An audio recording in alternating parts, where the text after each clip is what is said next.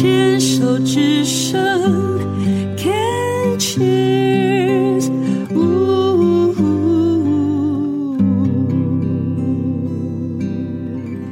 牵手之声，心意向往，在静静过生活。我是小镜子，心就是心灵心思的心，艺就是艺术艺文的艺。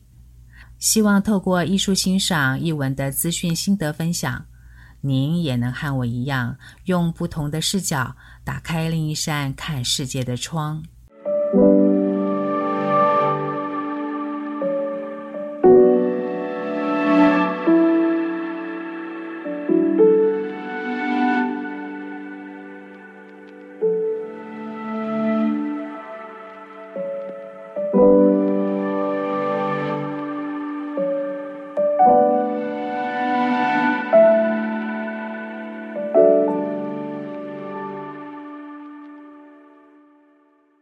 在古琴专题的第一集里，说了古琴的基本概念和弹琴的必要涵养：轻、微、淡、远。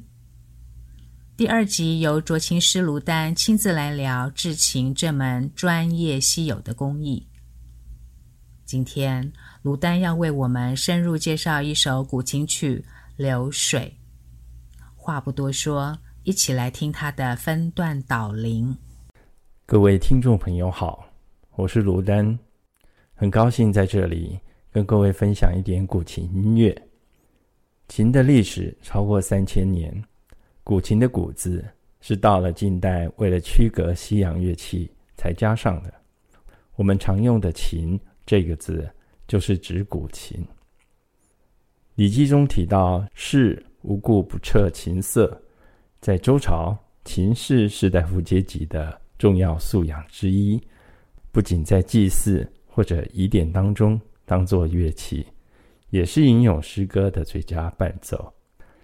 到了汉代之后，琴逐渐成为文人的最佳陪伴，可以用来修身养性，也可以以琴来宣导情志、体察人性和探索天道。历代文人讲求的是达则兼济天下。穷则独善其身，出世入世之间，能在纷扰的世界中真诚的面对内心的自我，是一门功夫啊。得志造福人群，不得志则逍遥隐逸，寄情山水。魏晋时代的嵇康在《琴赋》中写着：“物有盛衰，而琴无变；滋味有厌，而此不倦。”可以导养神气，宣和情志。处独穷而不闷者，莫近于音声也。是故富之而不足，则吟咏以肆之；吟咏之不足，则寄言以广义。琴的音量不大，含蓄内敛，适合在书房中或者居家的生活环境弹奏。在历代文人的传承下，自成了一套琴学系统，有别于一般的民间音乐。传统琴乐追求的是纯和淡雅的境界，所以琴音重视意趣高雅、清亮绵远。在表达情感的时候，追求乐而不淫，哀而不伤，怨而不怒，温柔敦厚，中正平衡，无过之与不及。所谓琴之为器也，德在其中。许多历代知名的文人，如白居易、欧阳修、苏东坡等人，都有很深厚的古琴素养。历代流传下来的琴曲，有各种丰富的面相，诸如世间情爱的《凤求凰》《长相思》，诉说离愁的《阳关三叠》，还有忘念祖国的《潇湘水云》。当然，一定少不了纵情自然的《高山与流水》。顿是隐逸的归去来辞、渔樵问答，还有那逍遥淡泊的渔歌、醉语晚唱，家家总总多达五百多首古曲，也难怪古代的文人以抚琴修身养性，也在其中寄情抒怀且沉醉不已。时序正值盛夏，今天为您解说的曲子，希望能带给您一点清凉，消消暑气。you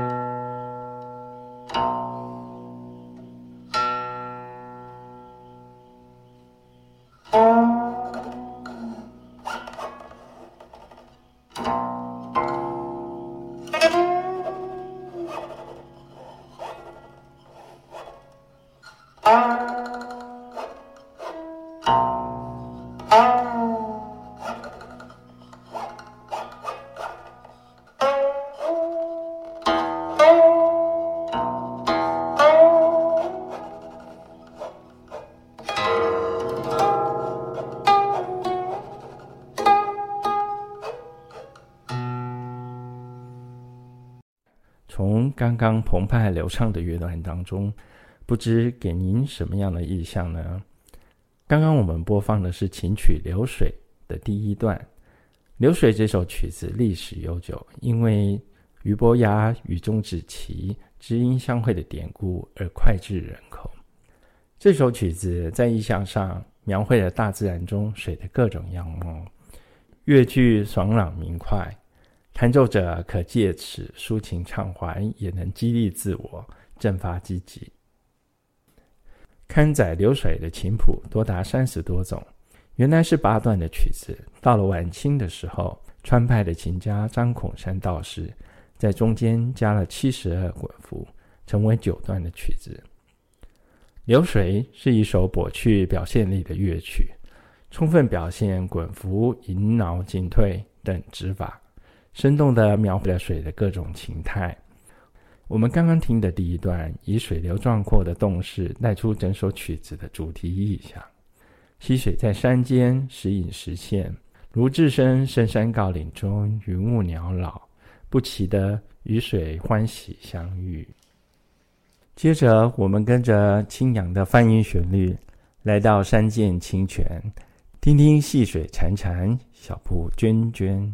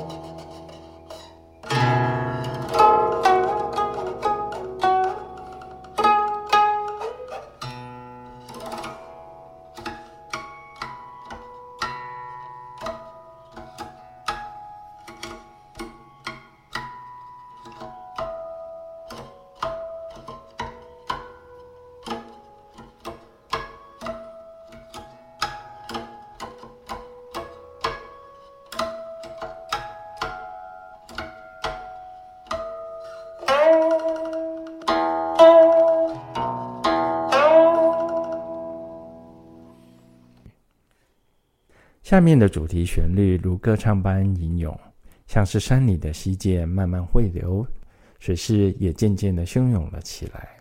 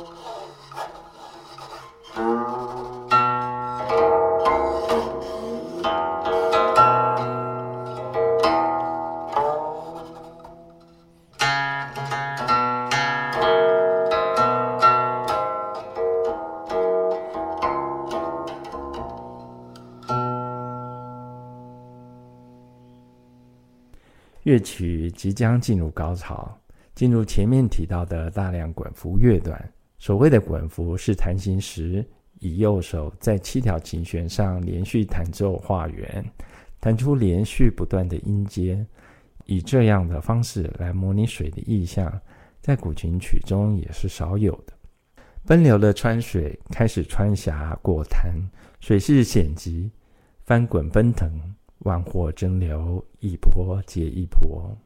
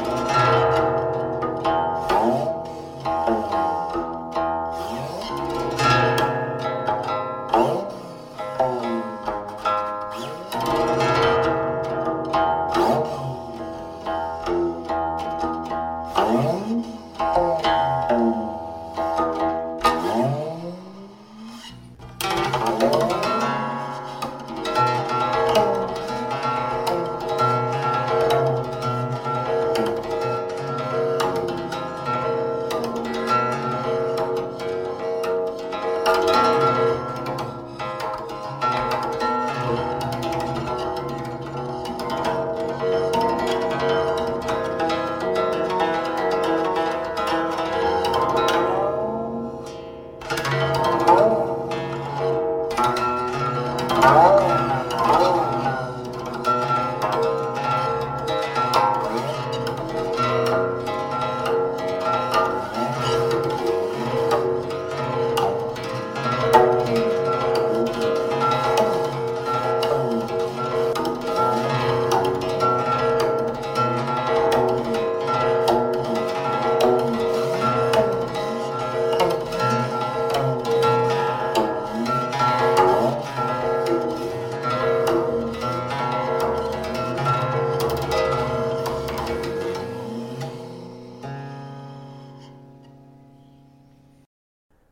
在这段高张力的乐段之后，接着是一段先缓后急的滚幅泛音，仿佛川河出峡，豁然开朗。之后是主题的重复变奏，忽缓忽急，时放时收。接着再一段连续的滚幅回应上一段的主题。让我们再一次回味水流的动态，随着乐句逐渐变慢平缓，就如川流入海。滔滔雨响在耳畔盘桓不已，宽阔平远的意象在眼前展开。最后以悠远徐氏的泛音结束这首曲子。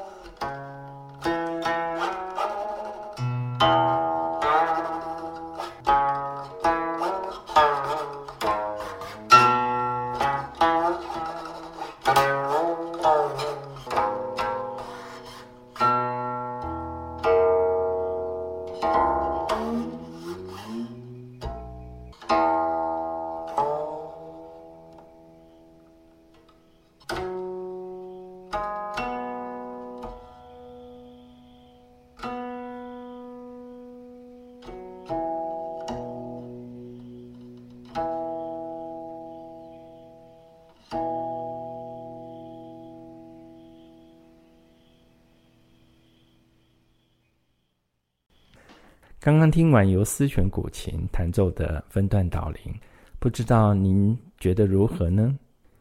一九七七年，美国 NASA 向外太空发射的旅行者号太空船，放了一张据称能够保存亿万年的镀金唱片，收录了一个多小时地球上各民族的代表音乐，其中就有著名古琴家管平湖先生所弹奏的《流水》录音。若您意犹未尽，在可以在 NASA 的官网上找到这一段录音，或者在 YouTube 上搜寻管平湖先生的流水，都可以听到他大师风范的琴韵。在这么热的天气，希望刚刚的分享能够带给您一些凉意。谢谢您的收听。太谢谢卢丹的解说了。对我来说，古琴曲的欣赏需要练习。听多了，沉浸久了，开始喜欢上琴音的幽静婉转不张扬，佛像心灵清泉的感觉。